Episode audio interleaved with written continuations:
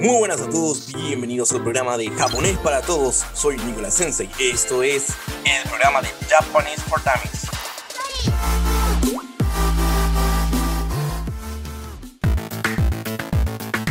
Buenas, sean todos bienvenidos. ¿Cómo les va a todos? Este es el tercer eh, episodio de este pequeño ciclo. Fundamentalmente, vamos a abarcar y cerrar lo que es lo que es el tema de la tecnología, los videojuegos y cómo esto ha modificado, por supuesto, lo que es la cultura japonesa como tal. Obviamente, en el episodio anterior eh, habíamos hablado de que en general Japón tuvo un contrincante muy importante que es Estados Unidos, desde el lado de lo que es la industria de videojuegos, la tecnología, la, la computadora, Windows a la cabeza, por ejemplo Apple también. Pero de este lado vamos a ver qué pasó, qué siguió pasando en Japón después del 2000. Porque si bien a nivel mundial se capitalizó un poco más lo que es los productos americanos, en Japón se intensificó y se tomó como, se hizo más como un estilo de vida propio de la cultura, la industria propia de los videojuegos y, pero fundamentalmente de la tecnología y cómo a partir de ahí se fue unificando con el entretenimiento. En este caso, hashtag entretenimiento, anime, animaciones, eh, hologramas, publicidades, etc.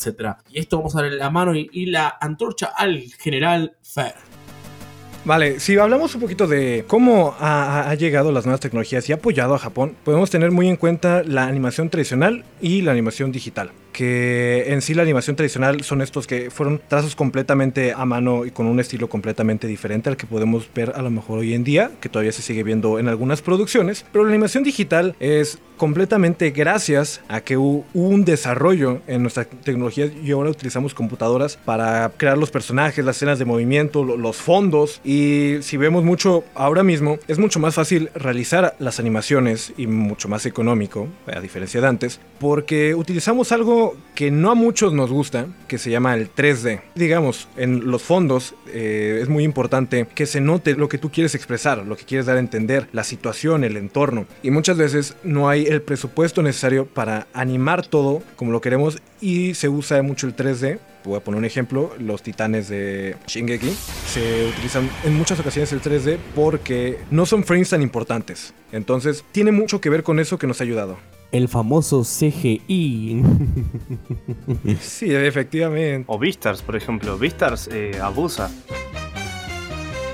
Claro, ahí cuando todos ustedes tienen que entrar con el hey, Facu, Perry, vamos, vamos. De hecho, el CGI donde más se ocupa es en lo que vendrían siendo animes de estilo, más que nada de música, tipo idols, que con el CGI se les hace mucho más fácil animar los bailes. No sabía eso yo. Bueno, Evangelion, R. Evangelion también. Tipo, las peleas y todo eso en, la, en, los, en los, remakes, en los, las pelis, son así. Ah, yo no sabía eso. Sí, imagínate dibujar. Ah, las pelis. Ah, no, las pensé que estaba diciendo en la serie, disculpa, sí. No, no, no, no, no, la, no, no, no, se mueren. Imagínate que, viste Kira como se hizo. Imagínate que destruyen un. Porque se pasan destruyendo todos los Evangelion. Destruyen cinco edificios que tienen que dibujar frame por frame cada edificio cayendo. Claro. Y ahí es donde apareció el 3D para ayudarlo. Va a ayudarlo, yo no, yo no hago nada el 3D hoy día llamado como CGI. O sea, eso lo hemos visto, por ejemplo, en uno de los titanes en Shingeki no Kyojin. O, por ejemplo... En la última temporada. También, o, o animes, tenemos casos horribles, como Berserk, por ejemplo, que quisieron hacer algo raro. Pero también tenemos casos muy buenos, como lo que es Beastars, por ejemplo, o Doroje Doro dos productos muy buenos para mí, un CGI bastante decente. Y también mencionar a Jin. Ah, sí, a Jin. Buen manga. O a Jin sobrehumano. Ahora, muy actual, CGI. Sí, todo, completamente en 3D, ¿no viste? Sí. Yo cuando lo vi, te juro que me dio repelús, ¿viste? Digo, ¿qué es eso? La primera vez. Después lo vi por segunda vez y digo, bueno, es muy igual al manga, y con razón lo hicieron rápido. El tema es ese, el presupuesto es menor y el tiempo es mayor. Ahí también es, depende de lo que quiera la gente. La gente quiere velocidad y que sea todo, viste, recheto. No, acá tenés que pagar. Claro. Y no pagamos nada nosotros. Bueno, no sé. Ah, yo no quiero decir nada. no quiero tirar a nadie al agua. No, sí. No. Paguen el contenido. Aunque nosotros no lo hagamos, paguen. Ay, Dios mío. Hace lo que digo, no lo que hago. Mejor tiro la caña, Fer. Fer, toma la caña.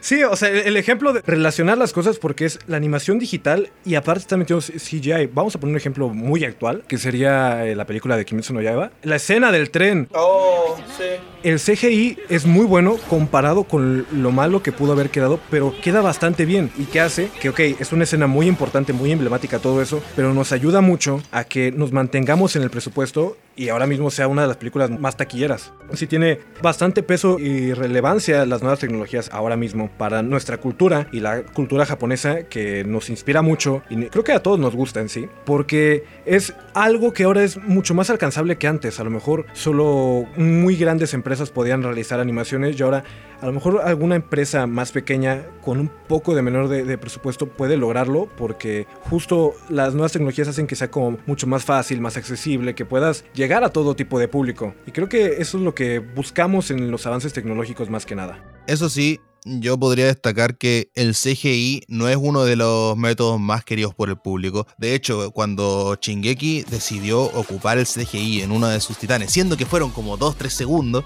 la gente enseguida se tiró a criticarla. O sea, no pensaron que, o sea, claramente el CGI es mucho más fácil de trabajar y mucho más económico, pero ahí es donde llega la pregunta de, más que pregunta como el pensamiento de por qué lo barato es peor y lo caro es mejor. Que lo hagan ellos. Tiene que ver con una cuestión de calidad, tiene con una cuestión de calidad. Claro. Vos imaginate que en los 90 había una animación de la hostia en algunos animes. No, claro, y ahora también hay que determinar otra cosa que vendría siendo cuándo ocupar el CGI. Porque, como bien dijo Fer, la película de Kimetsu, el CGI fue muy bien utilizado en esa escena, pero hay animes donde se abusa del CGI y no queda muy bien que digamos. Como vendrían siendo, no sé, varios animes que uno ve y dice, no, esto es demasiado, lo, voy a votar. Porque de verdad que empieza a aburrir el hecho de ver algo como de tan poca calidad, entre comillas. E, es molesto en sí. Sí, y nosotros, o sea, no nosotros, la gente está más acostumbrada al anime como sin CGI, no, no me acuerdo cómo se llamaba ahora el, el otro, pero la gente está más acostumbrada a ese estilo de animaciones, entonces ver algo 3D, 2D, entre comillas, se le es raro a la gente. Sí, de hecho me dice el estudio que el ejemplo de Shingeki es que tenía un tiempo límite para ser lanzado, entonces ahí tuvo mucho que ver. Claro, y esa es otra cosa que la gente no piensa, que las casas de animación son tiempos muy estrictos y además, desgraciadamente, les tocó un anime demasiado polémico. El, igual, hablando sobre eso, ¿qué pasa? Porque nadie se está quejando del CGI de, no sé, por ejemplo, cosas polenta como Avengers. Nadie se queja de eso. ¿Por qué? Porque ponen plata arriba y tienen tiempo ilimitado. El problema es eso. El CGI no es malo. El problema es que la gente también igual, a ver, escúchame, hacer una animación 3D yo te lo puedo hacer con una semanita, ¿entendés? Dibujar a mano no, pero salva muchas veces. Y gracias a eso podemos tener el anime en tiempo y forma. Acá por la cucaracha lo dijeron, ¿no? Lo de Shingeki no Kyojin. Sí. Bueno, acá Ryan dice algo, ¿no? A ver, Ryan.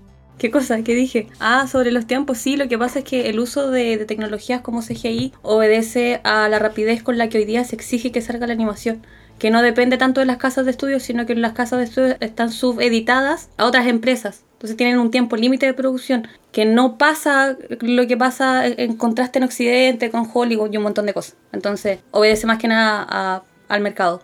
No, claro, porque fácilmente, bueno, como tú y Facu mencionaron, el CGI es un método más eficiente en términos de tiempo. Pero yo creo que si se pudiera trabajar mucho más a fondo el CGI, se podría hacer cosas como maravillosas, así como una maravilla. Algo que nos están mencionando, damas y caballeros, estos caballeros están acá, son muy conocedores como todos. A ver, algo que se ha lucrado mucho en el tema de lo que es la industria la tecnología, en realidad siempre es el tema de lo que es la realidad virtual o los hologramas, el VR literalmente. La tecnología en desarrollo de aplicaciones y videojuegos tal vez es un elemento muy importante, pero algo que se trabajó mucho en los últimos años, sobre todo en Japón, es el tema de las animaciones o los hologramas y fundamentalmente la, realidad virtual, ¿ok? Hoy día incluso hay locales, hay negocios que no me acuerdo cómo llaman, acá si producción me pasa los links, en los cuales literalmente vos vas a un local y, por ejemplo, poniendo unos VRs, podés simular que estás en otro lado. Un VR simple, ¿eh? hay de todo tipo de, lo que sean negocios. Aunque no parezca, eh, la tecnología está muy incorporada en, lo, el entretenimiento de lo que es eh, esto fundamentalmente, ¿sí? Sí, de la realidad virtual tenemos que hay videojuegos, o sea, completamente. Bueno, empezó con adaptaciones, no sé, de. Me gusta tal personaje, me gusta tal serie, lo quiero hacer en realidad virtual. ¿Por qué? Porque tengo más o menos el conocimiento. Y empezó a ser como un hobby para las personas, pero llegaron grandes empresas y dijeron, ok, creo que puede haber un mercado aquí y la gente se quiere sentir como mucho más conectada al videojuego, al mundo, al entorno del cual ellos disfrutan. Y entonces eh, fue como una respuesta a una necesidad creada por un público. Pero e, eso mismo hace que hay videojuegos completamente hechos para VR. O sea, que te pongo por el ejemplo de Scrape for, from Tarkov, que es como si fuera un Counter-Strike, pero en VR y la gente lo toma súper en serio. Hay simuladores, no sé, de videojuegos de zombies. Sí. Sí, sí, sí, sí, sí, sí, sí. Yo incluso vi eh, Mira, hay uno, uno muy importante que no están mencionando, que es más, eh, creo que si no me equivoco, es realidad virtual inmersiva, creo que se dice, o la otra, la proyectada, que es el Pokémon Go, cuando salió el evento, que puf, cuando salió esa es la proyectada. es proyectada, claro. O sea, básicamente consiste en que tú descargues un videojuego, un juego en un celular o en una la consola y que vos a través del lente, por ejemplo, de lo que es tu celular, vos puedas ver en el mundo, o sea, en la imagen, el lugar donde estás situado, un personaje. Es una locura, la verdad. Pensar que vos con, a través del ojo del celular puedes ver otra cosa que no está ahí. Que por una cuestión de coordenadas, tal vez, y por obviamente un algoritmo, eh, puedes encontrar. Cuando surgió el Pokémon Go, fue tendencia mundial. Me acuerdo mucho que todos se lo habían descargado, estaban todos literalmente en la calle jugando. Y estuvo muy bueno porque eso. Vos ibas a la calle y había, había muchísima gente. Me acuerdo que acá en Argentina, este, en la parte de lo que es La única vez que salí de mi casa. Tenés la parte del planetario y yo me acuerdo que está lleno de gente. Y sobre todo cuando habían, eh, ¿qué dice? Gimnasios, ¿no? Sí. Pasa que lo que tenía eso era que los puntos más visitados, como el planetario, las plazas de tu barrio, etc., eran como gimnasios y vos podías retar a la gente. Y toda la gente iba ahí, podías pelear con tus amigos. O sea, el concepto estuvo bueno e incluso me sacaron de mi casa, para que te des una idea. Pero bueno, siga.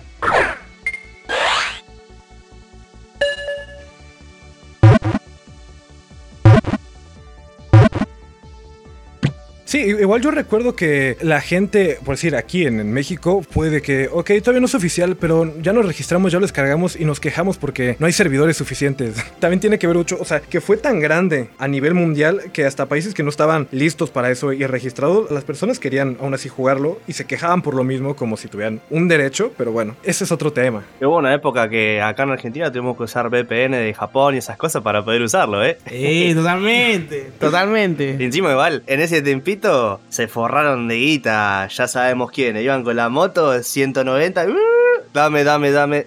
Se levantaban todos los celulares. Me encanta todos los rubros que fue pasando Facu a pasar a la tecnología. sí, Es un chico que no se queda quieto. Yo soy emprendedor. De hecho, el, el Pokémon Go, como bien mencionaron, salió, pero en ciertos países, más que nada europeos y asiáticos. Y yo recuerdo todavía esos tiempos cuando lo descargué, el APK de ahí, de no sé dónde. Y claramente Latinoamérica no estaba metido dentro de los servidores, todo, ponte tú, no estaban los gimnasios armados y todo. Entonces con unos amigos nos descargamos el APK y por un milagro mi ciudad estaba incluida en Australia. Entonces, solo mi ciudad en mi país fue la que tuvo sus Poképaradas. Fuimos, de hecho, creo que fuimos los primeros en empezar a jugar el Pokémon Go acá en, en este país. wow. Qué loco eso. Chile, el país más grande de- de- del no, país. sí, pero No, ¿Cómo había dicho? somos el mejor país de Chile. Somos el mejor país de Chile. ¿Cómo, cómo decía? Ahí está, somos el mejor país de Chile. La pequeña provincia rebelde del otro lado de la cordillera. Sí, pues, acá, acá nos consideraron como Australia, en serio. No, no lo puedo creer. Debe ser por el uso horario. No, Bueno, De hecho, si no mal recuerdo, hay Pokémones. mira, Argentina supuestamente está en Europa. Según los, los ingleses. Pero no, no. O sea, imagínense que empezamos eh, el primer capítulo hablando de lo que es un, literalmente una animación de plataforma con un, un plomero. Y ahora estamos hablando de literalmente podés jugar en la calle. O sea, literalmente vos salís con unos lentes o con una aplicación o con una consola, encontrás seres digitales allá afuera. Así tipo como Digimons. Ese es otro tema que cómo pasamos de estar sentados en casa a tener un dispositivo que vendría siendo los celulares que pueda correr juegos tales que nos entreguen animalitos, bichos, por decirlo de una manera chistosa, en la calle. Gente, pueden jugar al Pokémon MMO. Claro. No está auspiciado, pero es el Pokémon normal, online. Eso ya es mucho, ya es demasiado. Claro. No, la verdad que sí, la verdad que el, impacto que hemos tenido respecto de que hemos iniciado todo esto es, es. Yo creo que incluso la pregunta pregunta es, ¿dónde qué sigue, no? ¿Qué sigue? ¿Querés que te diga que sí? Yo te respondo. A ver, sí. ¿Viste contame un Valve, poco. nuestro querido amigo? Oh, a ver. Bueno, Valve dijo, nah, yo me vi Sao ayer y quiero hacer algo igual. Entonces están haciendo un casco, que ahora no recuerdo el nombre, pero es un casco neuronal que envía las señales eléctricas, pues sabemos que el cerebro funciona con señales eléctricas mediante la sinapsis. Si no lo saben, ya lo saben. Y eso envía información a la computadora, que la interpreta y hace que nuestro jugador se mueva. Y ahí ya entramos con el VR y este casco neuronal a la era que tanto queremos los otaku. Ah, ja, ja, ja. Amigo, me estás contando, Sao. Pues no, no, pero fuera de joda. Busquen, chicos, tarea para casa. El Valve, aparte del Valve Index, que fue buenísimo y caro, van a sacar este nuevo, no sé cuándo, pero lo van a sacar, ya están trabajando. Yo creo que en 10, 15 años vamos a ver un producto así. Me parece que no son los únicos que están trabajando en ello. De hecho, Epic junto con no me acuerdo quién estaban empezando a desarrollar un juego que supuestamente va a revolucionar toda la industria de los videojuegos, Ojalá. donde se llama se llama Big Time. ¡Qué momento para estar vivo, loco! ¡Vamos! ¿De qué es? ¿Para qué va a ser? Contame. La verdad es que poco sé al respecto, pero por lo que recuerdo, supuestamente vas a tener como. O sea, no sé si físicamente, pero vas a tener un arma propia. Sí, un arma propia, por decirlo de una manera, y es intercambiable y todo. Es como, no sé, ponte tú lo. ¿Te acordáis del Disney Infinity? Sí.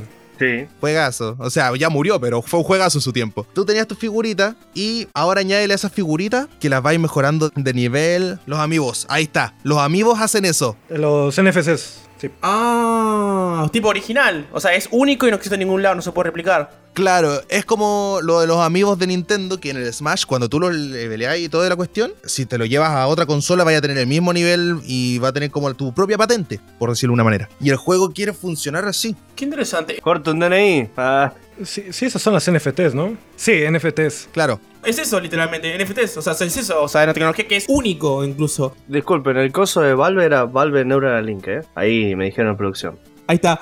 Neuralink. Ah, tiene que ver. Che, se pareció a lo de Elon Musk. Sí. ¿Viste? Alto miedo, ah, no sé, yo estoy re ready. Yo soy fan de, de Yu-Gi-Oh! La sigo esperando todavía el tema de los hologramas, pero a ese nivel. En serio. Yo te juro, no me quiero morir antes de poder ver un dragón blanco, ojos azules gigante ahí proyectado. Aunque me tengo que poner unos lentes VR, ¿eh? No me molesta. Pero verlo ahí. Yo digo que sí hay chances. Hay chances, sí. ¿Te imaginas eso? Corte un Pokémon Go, pero con lo de Digimon. amigo, espera al 2022 que llegue el Never Year. O lo de Yu-Gi-Oh! No. No salgo más de mi casa. No, yo ni siquiera pido eh, tecnología de realidad virtual inmersiva, ni siquiera pido eso. Con que me pongas unos lentes y yo pueda poner una carta en, en el disco de duelo y que aparezca un dragón blanco con azules, pero no uno 3D así, todo bugueado. Sí existe. Sino algo bien hecho, bien hecho. Ah, bueno, ahí sí. Que sientes que estás ahí con él. Es que ponte tú, por ejemplo, en el VR chat puedes encontrar de esas cosas, pero no, no así como hecho a nivel, wow, tremenda cuestión, no. Ey, no, pero falta mucho para eso. Sí, o sea, la calidad. Muy bizarro el VR chat, me encanta. Pero oye, eh, al menos el esfuerzo está hecho. Esas son cosas que creó la comunidad. No, por supuesto. No, sí, sí, sí. Yo creo que igual que para mí el, el futuro de- del desarrollo de videojuegos, o sea, yo desde la perspectiva de programación, todo eso, es el concepto de open source. O el open source. En vez de tener todo un equipo, un puñado que vos le estás pagando, ¿vale? ¿Por qué no hacer que la comunidad propia... ah, Bueno, esto pasa con un montón de productos de videojuegos, en realidad. El Garry's, el Garry's Mods, cuando empezó, o los Sims, que se hizo literalmente miles. Un montón. ¿Qué más? Garry's Mod, Sims. Gracias a esa gente tenemos el counter en nuestras vidas, loco. Exactamente, exactamente. Mismo, a ver, el LOL surgió de un mod del Warcraft, nada que ver. Claro, nada que ver. Amigo, hay varios juegos que han surgido de mods de otros juegos. Por ejemplo, el Arma 3, no me acuerdo de cuál había nacido. No, en realidad el DayZ salió de la del Arma 3.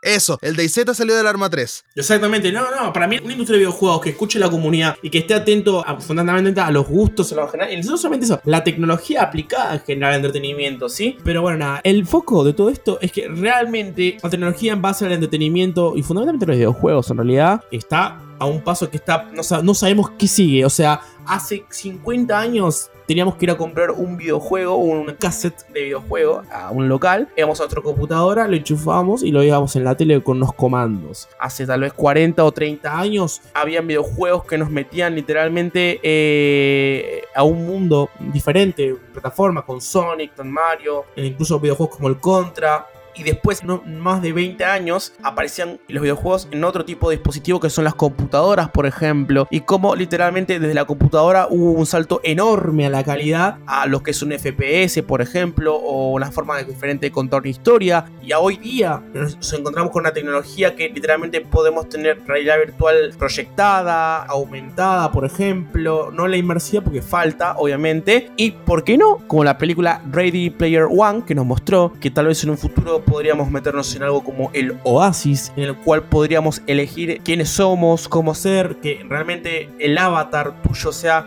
eh, un elemento importante en el día a día, ¿de acuerdo? Para mí eso es un futuro no muy lejano. Hoy no se puede, tal vez en 10, 15 años no lo sabemos. No lo sabemos. Yo con 26 años he visto pasar desde jugar en un cassette con un cargador recontra recalentado en mi casa a literalmente tener todo en la nube. Tener videojuegos eh, a mano que nos pueden, no sé, divertir, asustar o incluso enseñar miles de conceptos. No se sabe para dónde va a ir, pero bueno, el misterio realmente puede ser la variable que le dé un poquito eh, la vuelta de rosca a esta, a esta pequeña historia de la tecnología y el hombre. Pero bueno, nada, espero realmente que hayan disfrutado de este pequeño programa donde hemos avanzado un par de ítems, por supuesto, los cuales, como ustedes saben, son siempre invitados. Siempre tratamos de abarcar lo que es la cultura general de Japón, la tecnología, cultura general, el entretenimiento, la historia, la psicología, etc. Como siempre, si estás escuchando este podcast y te interesa poder contarnos un poco o tener voz en este programa, simplemente nos puedes contactar. Mi nombre es Nicolás, básicamente. Eh, me puedes encontrar en Instagram como Granadina Japonesa. Granadina Japonesa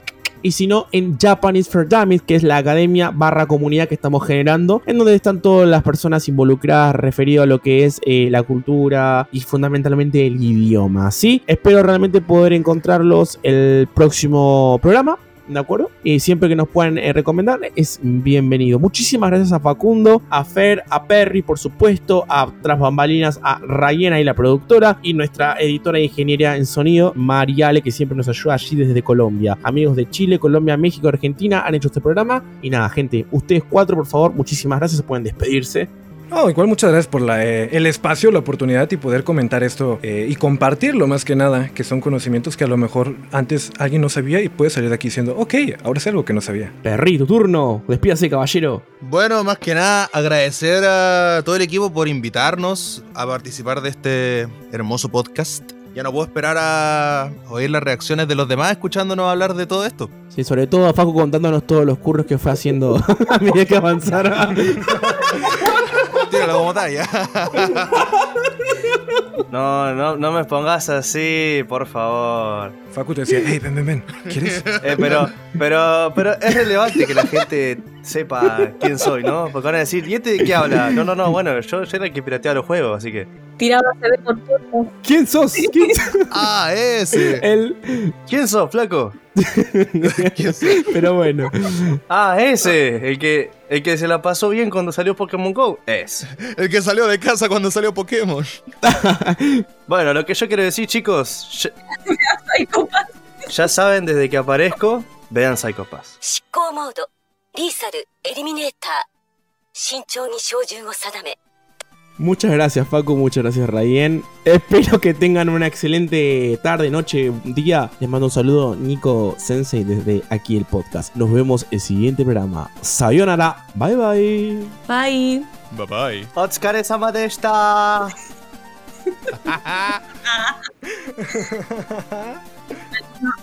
de la.